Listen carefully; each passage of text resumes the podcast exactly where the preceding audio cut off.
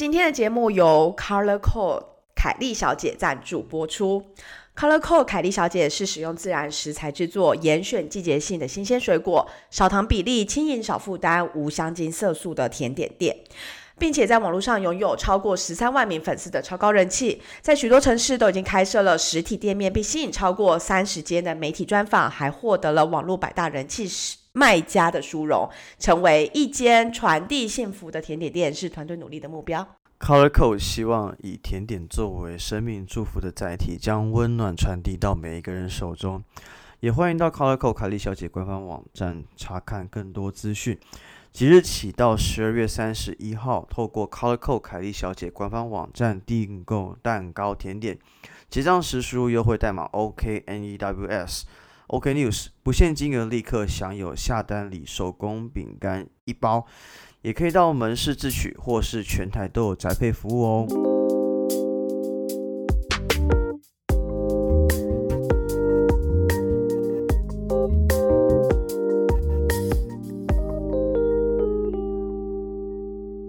欢迎来到 OK News，我是 Jake，我是 Amy。我们在这里分享我们看到的欧洲点点滴滴。看腻了美中角力和菲兰奇绿吗？那就来听听欧洲的声音吧。好的，我们这周要来报新闻了，然后先跟大家呃说声感谢，感谢大家支持 Hans 这一个系列的一个分享。哎，对，而且其实那个因为 Hans 这一集我们就分上下集嘛，然后我们一直说哦还会有下集这样，然后有听众以为就是我们会紧接着下集，殊不知中间又穿插了一个新闻，然后对，就当大家 现在没有想听我报新闻，现在只想听 Hans 讲故事而已。是哎。我觉得是，然后他就说，到底什么时候下集会出现？就这两个人不要再不要干涉我们聆听故事了，好吗？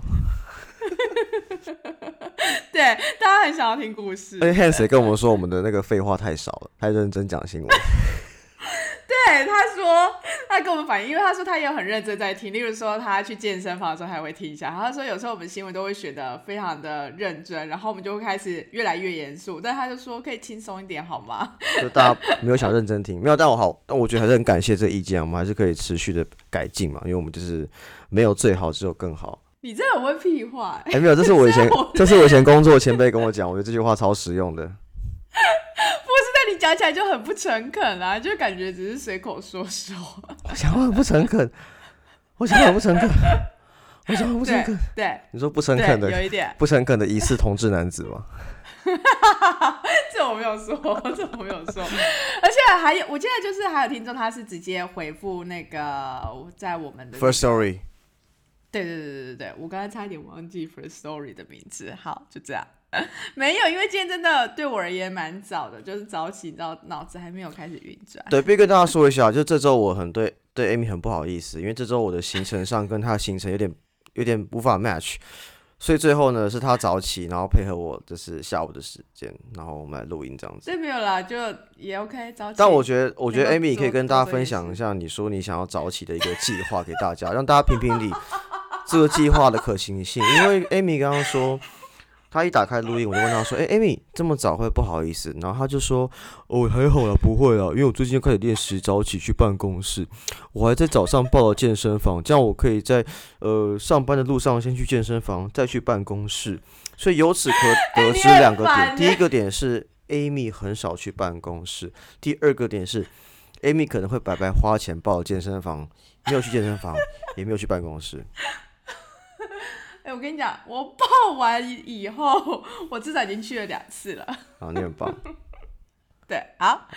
那还有什么要更新的啊？那个啦，最近你要说什么？我们要说什么？哦，我是要说那个啦，就是立陶宛台湾代表处成立了。哦，对，然后中方表示十分愤怒，请请立陶宛当局自行审慎评估后果。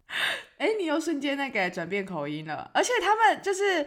这个不止在台湾的，我相信大家应该看到很多台湾新闻都有在那个转贴啦。然后，呃，英国卫报它有把这个新闻就列出来，然后其中他还特别用了一个字，我还查一下到底是什么字，因为他就说中那个中国的反应，认为说立陶宛这样子是一个 egregious，是这样念吗？egregious 的 act 什么意思呢？就是说这是一个极其严重、非常错误、极坏的一个决定。我觉得中国人真的很白痴，就就每次中方政府在讲这些话的时候，我都很好奇，说他们心中到底怎么想这件事情，就是就别人真会 care 他们会讲什么吗？因为他们讲这件事情，就很像他们在他们的城市里面写说我们的国家自由、平等、民主、法治一样的意思啊。就他想要表达强烈的那个谴责啊，因为他觉得就是怎么可以有一个代表处能够把台湾就是放在名字上，这应该是对台湾人也是首例啦。就是真的能够把台湾这两个字就是放在，我觉得你讲到首例，我们可以关心一下疫情的部分。我们第一则新闻其实就跟疫情有关。好，接的很好，来。大家应该都知道，就是欧洲的疫情现在又越来越严重，然后 WHO 也说，就是非常的担心，就是欧洲在这一波，就是这个冬天又会有一个非常快速的攀升在确诊上面。那其中几个几个国家呢，也都因此而有一些不一样的作为，例如说。最接近大家应该就是圣诞市集，就是圣诞市集大概就是在十一月中下旬的时候，然后会一直可能到整个十二月或者到圣诞节前这一段期间。我觉得圣诞市集大家可能会没有画面，我觉得大家换个角度想，就是有点像是欧洲的年货大街的概念，嗯，或百货周年庆。有比较像百货周年庆，对，然后只是它在户外，然后比较冷，然后对，在户外比较冷，然后会有下雪，然后会有一些热红酒跟那些圣诞树。但大家想一件事情，如果台湾因为疫情的关系取消全台湾的百货周年庆的话，大家会怎么样？会多生气？对，去年就取消啦。哦，大家好像没有很生气，是不是？我记得。不是因为去年的这个时间点，我可能也不在欧洲这边，所以我可能 也没有太多感受。但是今年就是慕尼黑，他们就取消了圣诞市集。而慕尼黑它其实是对于就是圣诞市集是一个非常历史悠久的一个呃地方，所以对民众而言，就是这算是德国第一个就是把呃 Bavaria 这个地区他们这样做了一个决定。然后另外奥地利呢，他们是。呃，计划说要把疫苗这个视作为一个叫做 legal requirement 的一个标准，给到就是从明年开始，然后他们也有颁布新的那个全国的 lockdown 的计划，然后甚至是呃针对没有。打疫苗的人有一些什么样的措施之类，那所以也因为这样的一个决定，在上礼拜六的时候，就是哎是上礼拜还是这礼拜，反正就礼拜六，应该是昨天，礼拜六的时候，在他们的首都就维也纳，他们就有个示威游行，然后就一直说呃 no to vaccination，甚至是说 enough is enough，因为他们觉得你根本就是在限制，就是要不要打疫苗是我的自由，然后你现在就是又因为说我没有打疫苗，就限制我很多的。呃，进出入的一个方案，所以他们觉得这根本就是完完全全限制住我们的自由，所以他觉得 enough is enough。然后另外，捷克跟斯洛伐克呢，也有针对未来要打疫苗的一些措施，然后又又在做规范。换而言之，其实很多国家啦，包含例如说卢森堡啊、荷兰，他们也针对就是你要进出公共场所，或者是你要去餐厅用餐，你都要出示你的那个疫苗疫苗护照。嗯哼，对对对对。然后目前来讲，卢森堡是还好，是说就是圣诞市集在昨天的时候开幕了，不晓得能够开多久，但至少就是有开幕。然后当然就是疫苗护照也是要有，但其中有一个地区，它的那个圣诞市集是不需要疫苗护照的。哪里？就卢森堡的呃西南方的一个小一个叫第二大城啦，第二大城。那那你怎么看这件事情？你觉得是好还是不好？呃。因为我身身边周遭刚好就有几个人也都说他们的同事啊或者什么，就是最近感冒的人非常多，然后甚至有些部分是发现是阳性的，对，就是 positive 检测出来的。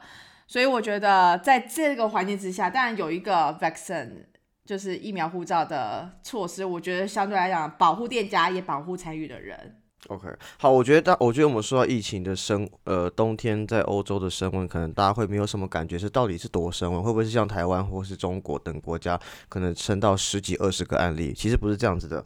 我们举一个数字来看，大家就有感觉，像是去年，我不知道大家记不记得，我们从荷兰离开的时候，那时候大概是每天一万例左右嘛，对不对？差不多这个时候，十一月左右是一万例，八千到一万左右一天。但是现在二零二一年同样是十一月左右，我们看最新的数据，十一月二十号，荷兰当天的新增是两万一千七百九十四人，但荷兰人口只有一千八百万左右，让大家感受一下，用数字才会有画面的感觉嘛，不然什么疫情爆发会不会只有五六十个人而已？不是，大家荷兰所谓的爆发是要到几万人。大家对于爆发定义不太一样。对，你的爆发不是我的爆发，我的爆发跟你爆发长得不太一样。但是我觉得看到一个很有趣的东西，是我在 Bloomberg 上面看到，因为我其实会看，就看到他写一个，因为 Bloomberg 分不同的账号嘛，他有个有些会专门做一些他的观察之类的。然后 Bloomberg Opinion 上面就写说，呃，截至目前为止的话，其实呃，武汉肺炎大概造成了全球人口万分之六的死亡。但是在十四世纪的时候，欧洲黑死病大概让欧洲的人口消失了百分之呃三十到六十，大概一般的人口消失了。所以疾病，但因为医疗医疗的没有就很很很很多点嘛，医疗进步啊，人口组成也不一样，然后医疗水平，然后资讯媒体等等都不一样，但是只是说大家可能就是还是不用太过度紧张。好。对，好。我以为，我以为你要推到，就是说，有可能是因为打了疫苗，所以，因为你刚刚说你还有看到有一个资料是那个吧，死亡致死率。对对对，因为其实致死率现在来说的话，虽然可能你看荷兰的 case 还是很多，但是因为致死率我忘记是多少，但是我记得没错的话，其实，在疫苗推出之后，目前来说重症率或死亡率都非常非常低。据我记得的话，好像之前统计是，如果你打了疫苗的话，你得了。肺炎之后的致死率大概是千分之一吗？还是百分之一都不到？然后如果你是，因为后来哦，我会看到那个是因为好像是口服药的关系，好像是如果你打了疫苗，你又吃了口服药的话，你会死亡的几率可能是连万分之一、千分之一都不到。所以就是大家不要再被媒体制造的恐慌给吓到，或是政府制造的恐慌给吓到了。大家要有自己判断安全跟资讯的能力。好，但还是很想要呼吁大家，就是如果能够打疫苗就打一打吧。但你没有，你对疫苗还好。对，好，我们进入下一个新闻。下一个新闻呢，我们要讲到一个比较轻松一点的话题，也不是轻松，就是比较生活化的话题。就是呢，呃，哎，我不确定台湾的在卖肉的那种盒装的肉有没有这个。呃，我记我记得台湾的肉还是蛮多的，盒装是会底下是白色那个保利龙盒，上面是保鲜膜贴着。那现在好像是会变成黑色的保利龙盒，上面贴着。但是其实这种盒子都不是很环保吧？然后我记得有些超市会用是塑胶的盒子，那但是在荷兰的话，其实普遍去超市买肉的时候都是一个塑胶盒，底下有个非常薄的一个像保利龙的片垫在下面，然后去包装这样子。那我们现在是比较新的新闻，是在英国的一个科学家，他其实是一个博士生啦，因为他是在一个大学叫做 Swadia，是 Swansea，对不起，Swansea 这个。他是在，我刚才去查一下，他在英国的哪个地方？他就在英国一个叫威尔斯的地方，然后呢，中文就叫做史云斯大学。Anyway，总而言之，就是刚刚有说，就是那个肉盒啊，就是它是透明的，然后通常它下面那个垫子就有点像是呃吸水垫，或者说很像卫生棉垫的那种感觉。他他要做什么呢？就是因为 对不起，你举个，我现在用卫生。你刚刚举保利龙店就算了，或是吸水垫就算，你举的都是你说什么杯垫就算，你举卫生棉垫。不是，因为我跟你讲，因为它重点就是说你要把它的吸血水是血水，对啊，它吸血水，然后你吸了以后，你才能够保持确保就是食品的就是卫生，然后。跟它的效期有关，然后而且它的外观也是有关，因为如果你今天血水又让它在外渗的话，其实那个整个食品的状态是非常不好的，消费者一定不可能接受。对，所以英国的英国工程学博士这位阿拉阿拉 zonki 博士呢，他制造一个新的这个吸水可回收的这个吸水垫。所以能够帮助这个，如果这个产品真的可以上市的话，其实可以帮助全球每年减少几千吨的这个塑料垃圾。对，因为它的设计是有点像是说，它就直接把它变成是很像一个一个蜂窝巢状的它整合到那个塑胶盒里面，不是另外独立一个吸水垫的。对对对对对。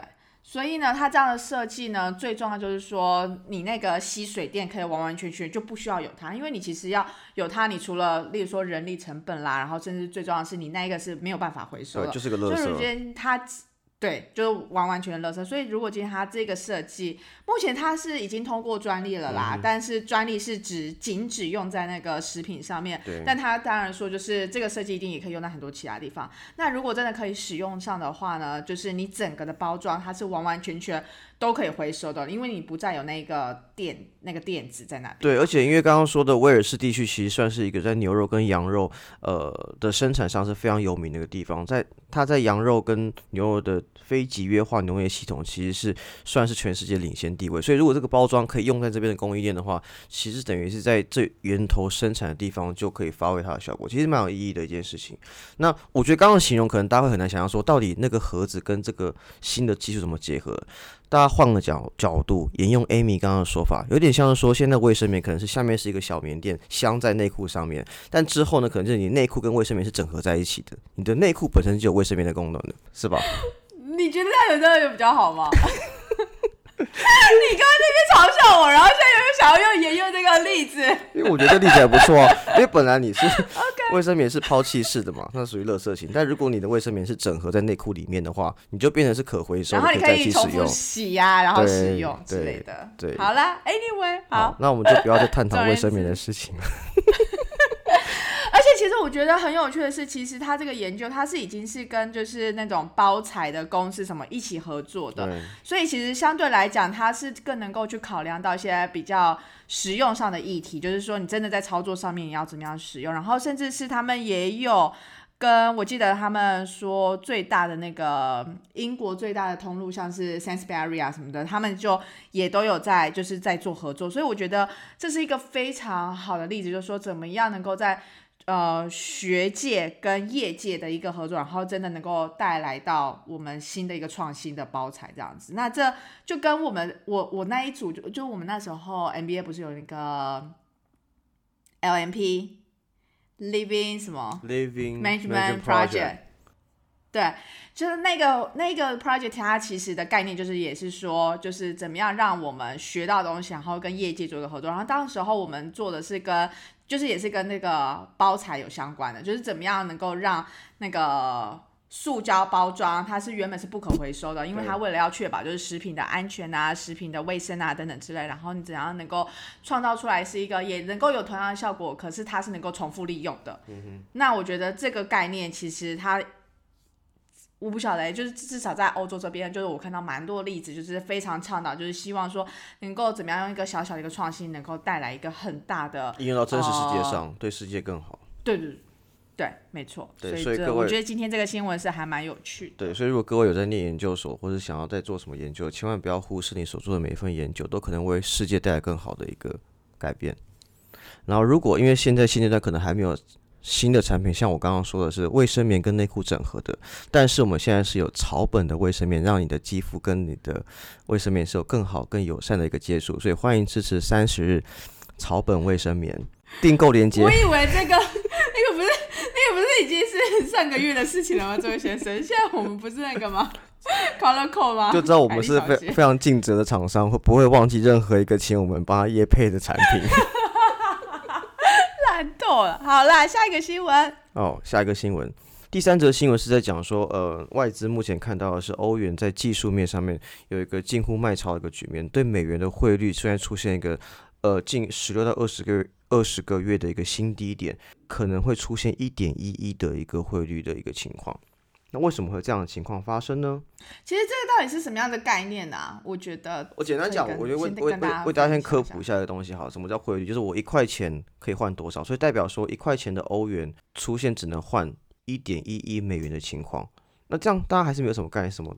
数字对不对？换成台币好了。好，现在换台币要。我觉得台币最有感。好，想当初，想当初我们在出国的时候，欧元大概对台币怎么样呢？就是我们大概三十五块钱的台币才能换一欧元。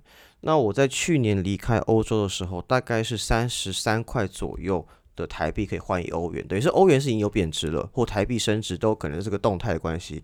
那 Amy 现在的情况是什么呢？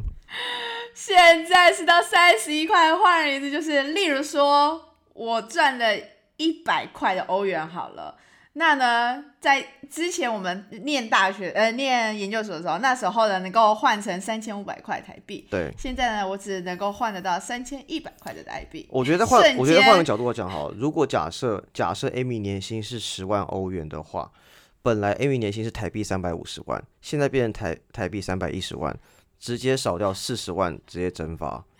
哎，这样讲会不会不开心啊？蛮不开心的。OK OK 好，但是我觉得这是有几个层面发生的，因为其实第一个点是是欧元跟美元，呃，其实美元在近几年，呃，近一年两年情况是比较偏弱的一个情况，因为在疫情之后，他们有大量的一个宽松政策。但是大家记得一件事情是，欧洲在更之前就开始了一个宽松政策了，但是因为在这个过程中，美元最近要缩减购债，就大家最常听到什么 taper 啊什么之类的缩减购债。把整个利呃货币的强势的情况再慢慢的拉回来，但在这个情况下，因为欧洲无法去做呃缩减购债这些事情，因为在整体的欧洲欧元区的经济情况并没有像美元的这么强劲，可能在过去可能半年之内，欧洲的欧元区的 PMI 表现还可以。然后通膨可能也还 OK，没有很严重，没有像中国那么严重。但是它的通膨大概也是在四左右。但是因为欧洲央行的目标是把通膨控制在二，但是因为过去因为从疫情开始之后，全球的呃经济受创，所以主要经济体像是美美元区、欧元区都有一些宽松政策来刺激整体经济。那你宽松政策，我印的更多钞票。我钞票更多，所以很天然的会让我的通膨加速去成长。本来可能我通膨是二到三，我今年一百块东西，明年变一百零二。但是因为货币供给量增加了，大家购买力可能变强了，表面的购买力变强了，所以商品价格成长会比本来还要更高。但是在这个情况下呢，因为美元的美元区美国这边经济表现是比较好的，所以他有这个本钱去缩减购债，把这个货币供给量，把它不要供给那么多货币，让通膨减缓一些，恢复正常。但欧元区的话，因为其实很多地方的经济情况并没有到那么的理想，所以变成说，在一个本来大家就宽松的情况下，美元又要背弃它，变成一个稍微把从弱势变回强势的情况下。再加上，因为全球晶片非常缺，现在全球的不管是你的新的呃电动车，还是你其他的家电用品，你都需要晶片。但晶片现在是全球缺货的情况下，所以你要不断的去跟亚洲去买晶片，或是你本身你也有自己的一些生产，但是你生产情况下你需要去买原物料，所以在这样的各种不利条件情况下，欧元可能短时间都会处于一个比较弱的一个局面。你刚刚这一段瞬间，整个变得超严肃的，但是 就但是非常详尽的解说，非常详尽。但你要我再讲一次，我也想不太起来。没有，但是好，反正整体 anyway 就是这样，就是说全球的全球供应链整供应链加上你晶片需求，加上原物料上涨，加上你可能欧元美元区。呃，其他外汇比较外币，像亚洲的货币其实很强，像台币现在也是很强的。你其他货币在强或是维持住的情况下，但你无法变强，那你就会相对变弱。所以在欧元欧洲去工作的朋友，可能最近的购买力在去其他国旅游的时候会比较下滑一点。我再举个例子好了，因为其实目前的话，一欧元大概是对一点一三美元。那这样的水平的话，其实，在二零二零年的一个三月多，二零二零三月，也就是欧洲这时候疫情疫情爆发的时间，对，二零二零年三月二十七的时候是一点一二，所以是在去年疫情时的一个状况。但是大家想一件事情是，中间其实经历的是有一个呃欧元的升值情况，因为大概是到去年的十一月、十月的时候，欧元。对美元是一点二，但也是因为美国有去做一个呃比较宽松货币的情况，所以其实啊这样看起来好像欧洲的货币的购买力会慢慢的就是呃短期内没有看到反弹的空间跟迹象。对，短期 短期内是没有，尤其就是央行总裁他就也有说，就是啊。利率呃，利率目前看起来应该也不会就是有很大的增长在二零二二年，所以呢，如果按照这样的一个趋势来看的话，就是欧元可能会持续这样的状态一阵子。对，所以大家在欧洲工作朋友辛苦了。那我这边有提供一个账号，如果大家不介意的话，你们可以把欧元抖内到我们的节目里面。那再继续。我继续不下去了。就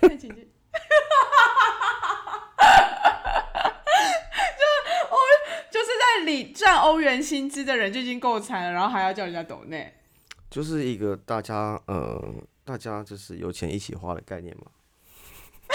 烂透了。好了，反正就是今天的新闻，大家就分享到这样。因为这个就是欧元这个新闻，大概是在这个礼拜过去，这个礼拜就是出现的，然后不断在各个不同的那个新闻频道，我们都有看到，所以特别想说拿出来讲。虽然说可能对有些人而言会觉得我们讲的太严肃，或者说可能讲的不是这么的精准，不知道不确定，但觉得还是可以值得就是分享给大家，然后让大家注意到说，哎，最近有这样的一个状况发生。好的，那我们今天新闻分享到这边。好，那就这样啦，拜拜。拜。哎，这样，怎样？我再补充一下，我刚突然看到新闻是台币对欧元是二十年的新高，所以这句话反过来就是二十年哎。对啊，这句话的这句话的意思就反过来说，你刚刚讲的那个一欧元是三十一点多台币的情况，是这二十年来的一个历史记录。你很烦，不要再提醒我这件事了。OK。我现在不会把它换成台币的，放心好了。OK，希望不需要。好，我对，我可以提供给你我的账户了，欢迎打，就是转进来，我不介意。For what？Why？你不要我收。烂透了，烂透了。OK，好，拜拜。